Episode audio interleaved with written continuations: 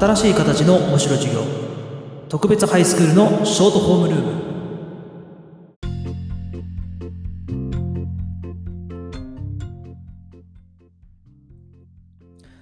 どうもこんにちは。特別ハイスクールのショートホームルームです。この番組は私末宗が自由に雑談をしながら人生の考え方や世の中の課題を考えていく社会学系番組です。はいということで、えー、本日のテーマですが、えー、2022年から続いたコロナ劇場を振り返ろうということでまああの、今年に入ってですね、まあ、ついにこのコロナを収束収束させていこうという流れが動きが、まあ、見えてきてます。えー、で、まあ、先日ですね、まあ、政府から発表がありまして、えー、まあ、コロナが5類に引き下げようという閣議決定がされたというニュースが飛び込んできました。まあ、一応2023年の5月8日からまあ引き下げるという、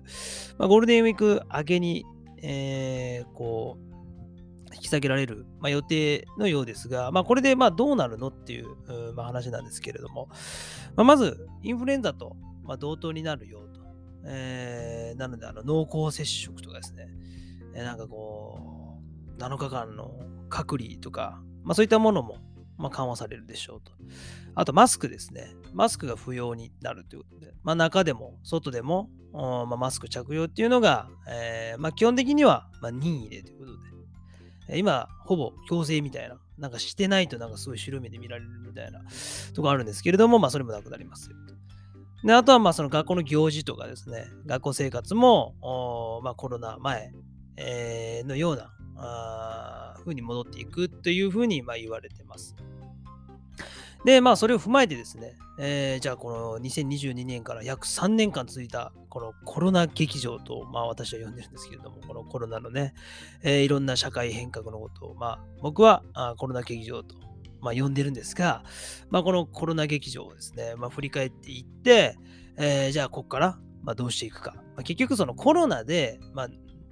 コロナで何がこう、何を得たのかということをちょっと、ポッドキャストも、この番組を通してですね、えー、振り返っていきたいなと思います。はい。で、まあ、結論から言いますと、えー、まあ、これ、あの、皆さんそれぞれあると思うんですが、まあ、僕はですね、このコロナで、まあ、自分を見直す、まあ、すごくいいきっかけになったなと思ってます。えー、まあ、僕自身、僕がですね、まあ、学んだこととしては、まず、人の気持ちを考える大事さっていうのを、まあ、最終的に、まあ、気づかせてもらったというふうに思ってます。まあ、この、なぜそうなったかっていうのは、まあ、後で、えー、説明します。で、まあ、実際でですね、えー、このコロナあっていうのが、まあ、こう日本にこう、まあ、入って広がり始めて、えーまあ、いろんなことが起きたと思うんですね、振り返ってみると。で、まあ、じゃあ実際具体的にどんなことがあったのって、えー、言いますと、まず、僕はあの、まあ、今、プロバスケットボールコーチで、という職業で、まあ、やってるんですけど、それ以前はですね、まあ、コロナ禍はですね、まあ、いわゆるコロナ禍は、まあ、学校で、普通に高校の教師として、まあ、働いていたんですが、まあ、まず学校でではですね、えー、まあ、オンライン授業の導入、まあ、これですよね。えー、まあ、コロナになって、突然ですね、まあ、2020年であり、いつですかね、3月ぐらいですか。あのー、なんかこう、ね、休校になったり、なんたらかんたらということで、で、なんか普通に授業ができないみたいな。で、マスクもしてて、えー、なんかこう、ソーシャルディスタンス取って、みたいなことで、じゃあどうすると。うん、その家にいても、どうやってこう、生徒に授業を展開していくかということでですね、まあ、先生たちが一生懸命議論して、まあ、国もですね、まあ、どうやってこう教育の、教育を止めない、止めずに、えー、やっていく術はないかということで、まあ、考えたのが、まあ、オンラインこう授業、え、の導入っていうところでしたけども、まああの、まあ、何でもかんでもこうオンラインっていうのがつくようになったのは、まあ、コロナの、ま、影響が非常に強いというふうに思ってます。まあ、あの、オンライン文化祭とかもありまし、あったぐらいだからですね。はい。もう何でもかんでもオンラインにするみたいな、いうのありましたけど、まあ、例えばこう、一人一台、えー、iPad が、こう、まあ、生徒に、生徒1人1台に、まあ、iPad が導入されるようにもななりました。で、まあその感覚としてはですね、まあ実は僕はあの、まあ授業だけで言うと、まあコロナになる前からですね、オンライン授業やってたんですね。オンラインというか、まあ ICT ですよね。まあ、ICT を活用していて、えー、まあ iPad 使った授業だったりとか、まあプロジェクターだったりとかって、まあいろいろやったんですけど、まあ当然 YouTube も実はやってて、コロナの前から。あねまあさ、感覚的には、あ、時代がやっと俺についてきたかな来たのかなと、まあ、思ったりもしたわけですけれども。で、まあ、このオンライン授業が導入されるようになってきて何が起こったかっていうと、やっぱりこう、先生たちの間でのこのデジタル格差、まあ、これ顕著に現れたなというふうに思ってます。まあ、あの、要するに使える人と使えない人、あるいはこのデジタルに対する、あの、反対派と賛成派みたいな、えー、そういうのがまあ起きたなというふうに思ってます。えー、そもそもパソコンも使えない先生もいましたんでね、あの、Excel とか Word とか PowerPoint とか、まあ、この2000年代に入ってそれが使えない時点で先生やってるのもどうかなと思ったりもしてたんですけど、まあそういうことがあったと。で、それから数々の行事の中止。まあこれは結構きつかったですよね。あの、生徒がすごくかわいそうだったなと。うん。いや、かわいそうでしたよね、本当に。だって今のだから20歳とか、まあ、19歳ぐらいかな。今の大学1年生とか大学2年生っていうのは、まあ、特に今大学1年生の世代っていうのは、まあ、中学3年生からコロナが始まってるんで、まあ学校行事がないんですよ。あの入学式も中止だった世代なんで、卒業式も入学式もないみたいな。あの高校のね。中学校の卒業式も中止みたいな。で、高校の入学式もなんかもうオンラインとか中止みたいな。なんかね、で、またこう修学旅行もないとか、なんかそういうのが非常に多く、うん、多かった世代が今の19、20。だからまあ、僕らが思うその学校生活っていうのがまあ遅れてないですよね。うん、で、逆にそのデジタルとかでのまあ空間の方が長いので、まあそういったところで、あのー、まあ結構、なんていうんですかね、こう、考え方っていうか価値観のズレっていうのは、まあ今からどんどん広がるんじゃないかなってちょっと心配してますけど、まああの、おかげさまで、おかげさまでっていうとあれですけど、まあ僕はですね、このコロナの2020年の時ってちょうど僕高校3年生の担任をしてたんですけれども、まああの、運がいいことにですね、え僕それ生まれて初めて担任高校3年生の担任だったんですよ。しかもこう3年間持ち上がって、高校1年生、2年生、3年生と。まあ、3年間こうね、一緒にこう学校生活を過ごしてきてた、来てきた、まあ、生徒と、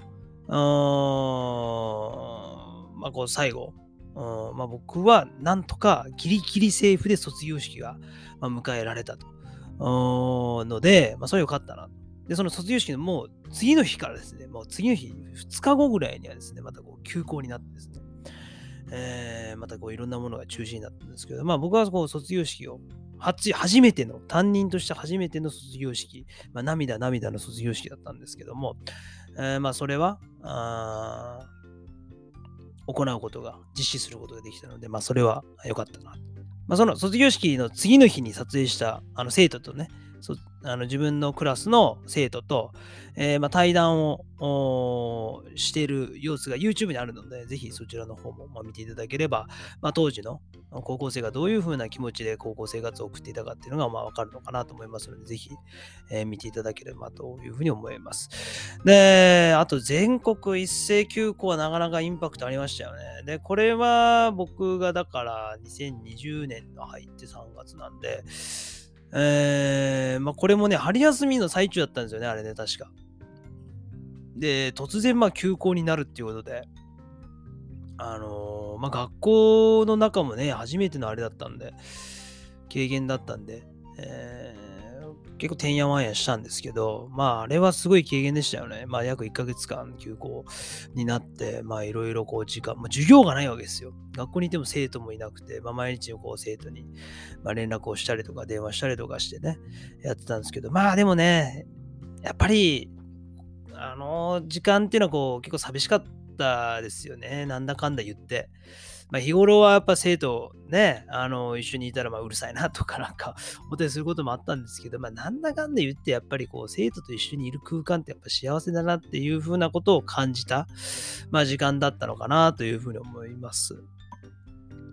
で、まあ、ただね、あの休校になったことで、まあ、あの今やってる特別ハイスクールっていう、まあ、YouTube チャンネルあるんですけれども、まあ、あれも、YouTube の配信で、まあ、なんかこう生徒に伝えることないかなということで、こう始められたのは、まあ、良かったのかなというふうに思います。あと、あの、一石号って言ったら、あの、アベノマスクですよね。はい。あれなかなかですけど。で、まあ、行事の中止って言ったら、あとは、まあ、僕は、あの、バスケットボール部の顧問をしてたので、高校では。で、まあ、あの、それなりに全国大会とかも何度か行かせていただいたりとかも、まあ、してたんですけれども、やっぱりインパクトに残ってるのは、まあ、史上初のインターハイ中止騒動ですよね。まあ、さかね、あの、中止になるかならないかわからないっていうような話をしてたんですけど、まあ、僕も、その、ちょうどですね、インターハイが中止になった時、の代で、えー、ま、一応、あのその、総部以来、えー、2回目の出場権獲得していたしてたんですけれども、まあ、インターハイが中止になったと、まあ、いうことで、まあ、結局ね、えー、行けずにそういう辛い思いをしたんですけども、まあでもね、まあ、何が辛いかっていうと、やっぱりそういうインターハイ中止になった、行けなくなった、なくなったんだっていうのをやっぱ伝えた時のあの生徒の目、あの表情はね、やっぱ、まあ、今でも忘れられないですよね。なんかすごいこう胸がギュッとこう、あの、締め付けられるような気持ちでした。なんかすごくね、なんかどこに向かっていってるんだろうか、俺たちは、みたいな。あの、その部活動の生徒がね、えー、いうとこが、まあ、あったんですよ。やっぱね、その様子を見ると辛かったですよね。頑張れとも言えないし、てかといって自分、もう僕自身がこう何ができるかっていうと、こう、なんともできないので、もう、こうどうしたもんかなっていうふうにすごく辛い思いをした経験があります。あとはマスクの強制時刻。このね、マスクがなかなかややこしくて、で学校にいるときでは、どんな時もマスク着用みたいな。あ時があってですね。で、これまた不思議な話で、じゃあそこのコロナの前って、じゃあ実際学校でマスクすることってどういうふうに先生たちが、あのー、認識してたかっていうと、まあ、基本ね、マスクはすんなっていう指導をしてたんですよ。こと言ってたんですよね。えー、それなんでかっていう、表情がわからないからとか、例えばほら、マスクして、その、口元わからないじゃないですか。だから、その、口元隠して、なんかこう、授業中とかにガム食べるやつとかいて、飴食べるやつとか。まあ、だから基本お前マスクはしちゃダメだよっていうようなことを言ってたんだけども、まあ、コロナになった瞬間ですね、逆にマスクしてないと怒られるという、このよくわからん、こう、現象が起きるというね。もうあれがね、僕はもう嫌でね、マスクしろっていうことを生徒に言うのがもうちょっと辛くてね、辛くて辛くてしょうがなかったです。まあね、した方がいいんでしょうけど、まあ、ただしたとてね、それでなんかこう、まあ、防げるかっていうと、まあ、そビビたるもんですよ、マスクのその効果も。ぶっちゃけね。あれはちょっとあれはきつかったですね。うん、で、面白いことに、まあそのコロナ前ね、マスクするなと。マスクはもう外せって言ってた先生こそ、まあ、マスクしろ、マスクしろってすごく、まあ、切り出すっていうね。うん。まあ、すごく生徒思いな先生なんでしょうけども、うん、なんかよくわからんな人間はというふうに思った記憶があります。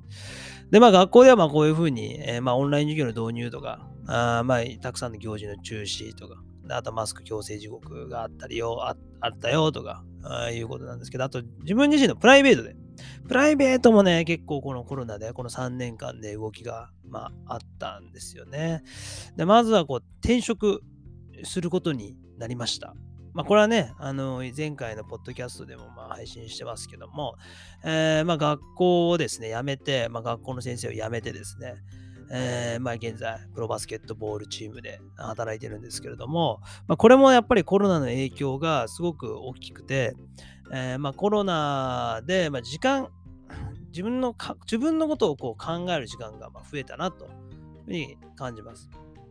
まあ、例えばその部活動の活動が制限されたりとか、なんかこう、土日のどっちか休まないといけないとか、なんか遠征に行けないとか、なんかいろいろありましたけども、県外に行っちゃダメとかね、えー、そういうのあったんですが、えー、とか短縮授業とかですね、隔離生活とか、あまあ、ちなみに、まあ、僕はあの隔離生活3回経験したんですけど、まあまあそういうことで、まあ、時間ができた。で、まあそういうなんかこう、今まで、えー、は確確保できなかった時間っていうのが一気にこう、コロナのお,、まあ、おかげでって言ったらあれですけど、もうすぐ増えたわけですね。こう空白の時間が。で、その空白の時間で、まあその、やっぱ僕も性格的になんかぼーっとできないっていうか、何かしてないと落ち着かないみたいな、ちょっとそういう多動傾向があるんですけども、まあその空白の時間でですね、もうむちゃくちゃいろんなことをこう、自分の将来について考える、えー、ことが増えたんですね。で、まあ自分が本当にやりたいことを、まあ、突き詰めたいと思うようになったのも、この時期でした。なんかね、あの、オンラインサロンとか、ああいう、それこそ、何ですか？あのクラウドファンディングとかですね。えー、いったのがね、流行り出したのもやっぱこのコロナの影響非常に強いと思うので、まあそういったものに、まあ僕も影響をすごく受けたなと。まあ、今は振り返ると思います。で、まあ結局その自分がそのその時にやってた学校の先生っていうことが自分はこう人生をかけてやりたいことなのか、いやそれともそのバスケットボールというそのものをま極めて、まあ、そのバスケットボールのコーチとしてなことを成したいのかっていうところがこう天秤をかけるようになったんですよね。で、まあこういろいろこう考えた結果、あまあその今の時点では、まあ、10年間、約10年間勤めた学校の先生っていう部分は、まあ、ある程度経験したから、ちょっと違う世界に踏み込んでみて、自分の可能性をちょっと上げてみたいなというふうに思って思い切って転職、えー、を決めたという経緯が、まあ、あるんですね。があります。まあ、ただね、やっぱこう、なんだかんだ言って、やっぱ社会、僕、社会の教員だったんですけど、まあ、社会社会科は好きだなっていうことがすごい分かりました。そういう経済とか地理とか歴史とか。まあ、そういったものからの学びっていうのに対しては、なんかすごく自分の中ではなんか、あの、再確認できた時間ではなかったのかなというふうに思ってます。まあ、あと、プライベートで言ったら、まあ、新たなチャレンジをするようになったっていうことですね。えー、YouTube、ポッドキャスト、あとインスタですね。まあ、これはあの、ちょっとあれなんですけど、インスタはあの当時お付き合いしていたお付き合いしていたっていうか、ね、えー、方に、えー、まあ、やったらっていうことで、まあ、それまで一切インスタとかしたことなかったんですけど、まあ、このコロナのきっかけにですね、インスタを始めるようになったりとか。であと、バスケットボールスクールの開講ということで、まあ、自分で開いたバスケットボールスクールっていうのでですね、人を集めて、まあ、コロナ禍なんですけれども、あえて、えー、まあ、やってみたと。ま、今お休み中なんですけれども、という、まいろんな新たな、えー、チャレンジをするきっかけとなったというふうに思ってます。であとはね、一番僕、ここなんですよね。今回皆さんにお伝えしたいところが、まあ、コロナのおかげでですね、まあ、大切な人との出会いがたくさんあったよということなんですね。でやっぱりこう時間がたくさんできたんで、まあその、本来はね、不要不急の外出はとかいう話が結構あったんですけど、まあ、僕結構ですね、コロナ禍になって人と会ったんですね。で、まあ、その学校先生じゃない人だったりとか、えー、まあ、その今まで会いたいと思ってた人に会ったりとかっていうことを結構してたんです。えー、そうすることでなんかいろんな人の考え方に触れれるようになって、すごく、まあ、自分の考え方に、えー、刺激をもらった時期だったというふうに思います。で、まあそのいろんな出会いの中でも特にまあ僕がね、一番こう、あ、いい出会いだったなって思うのが、えー、まあある一人の、まあ、女性のとの出会いだったんですけども、まあ、結局、まあ、その方とは、まあ、そういう親密な仲になってですね、まあ、お付き合いすることになったんですけれども、まあ、こういう出会いもね、コロナが、ま、引き寄せてくれたということで、まあ、非常にもうとってもね、こう魅力的な人でね、まあ、刺激を受ける人で、まあ、僕自身に対する、まあ、僕の考え方だったりとかを、まあ、変えるきっかけを作ってくれたりとか、まあ、人への接し方の重要さも僕も、まあ、その方のおかげで知ることができましたし、あと、まあ、ファッションとか音楽とかね、そういう感性の部分だったり、まあ、こう、すごく、その、まあ、約3年間お付き合い、えー、している方なんですけれども、まあ、自分を変えるきっかけを作ってくれた人ということで、まあ、すごくあの僕の人生の中でも、あのー、影響力の強い、えー、人と出会えたというのは、まあ、コロナのおかげだなというふうに思ってます。はい。まとめますと、えー、このね、2022年から続いた約3年間のコロナ劇場で、えー、まあ僕はね、コロナで、まあ、制限もたくさんある中ではあったんですけれども、まあ、いろんな出会いもあって、まあ、自分自身を大きく見直すことができるいい機会だったなというふうに思ってます。まあ、皆さんはどうでしょうか。まあ、こういったふうに感じる方も多くいらっしゃるのではないかなというふうに思ってます。で、まあ、こういうね、コロナの影響を受けて、えー、いろ新たな出会いだったりとか、いろんな新しいチャレンジをするだったり、まあ、大きく見直すきっかけになったっていうのは、これ日本全体的にも、まあ、言えることなんじゃないかなと思います。まあ、アナログから、まあデジタルに移行して、えー、まあ新しい常識とか、まあマナーが生まれ、生まれてますもん。うんえー、だからコロナの前の常識とかマナーっていうのが、まあ通用しなくなり始めてるっていうか、もうなってる。で、えー、そして、まあ、それに気づいてる人と気づいてない人っていうのに、の間ですぐ格差が生まれ始めてるっていうか、もう生まれてるんじゃないかなって思うぐらい、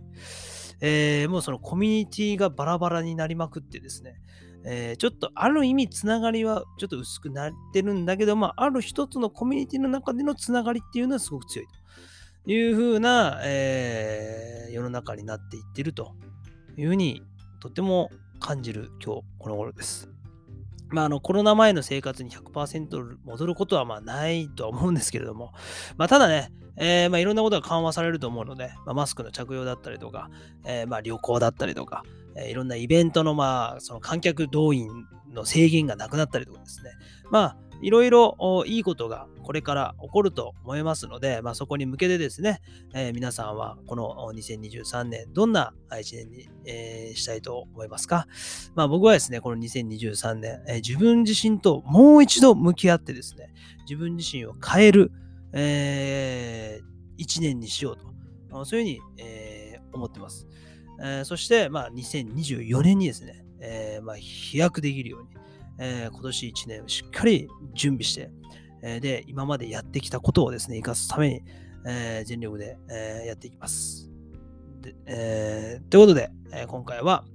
2022年から続いたコロナ劇場を振り返ろうというお話でした。ありがとうございました。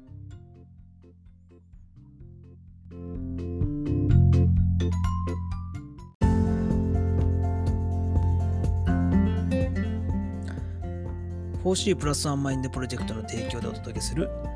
新しい形の面白授業特別ハイスクールのショートホームルーム。どうもすゆむねです。皆さん出会ってくれて本当にありがとうございます。この番組は元フリーターの現役社会科教師兼バスケットボールコーチ兼 YouTuber の私末宗がお届けする新しい形の学びを皆さんと一緒に共有創造するための社会学系番組です。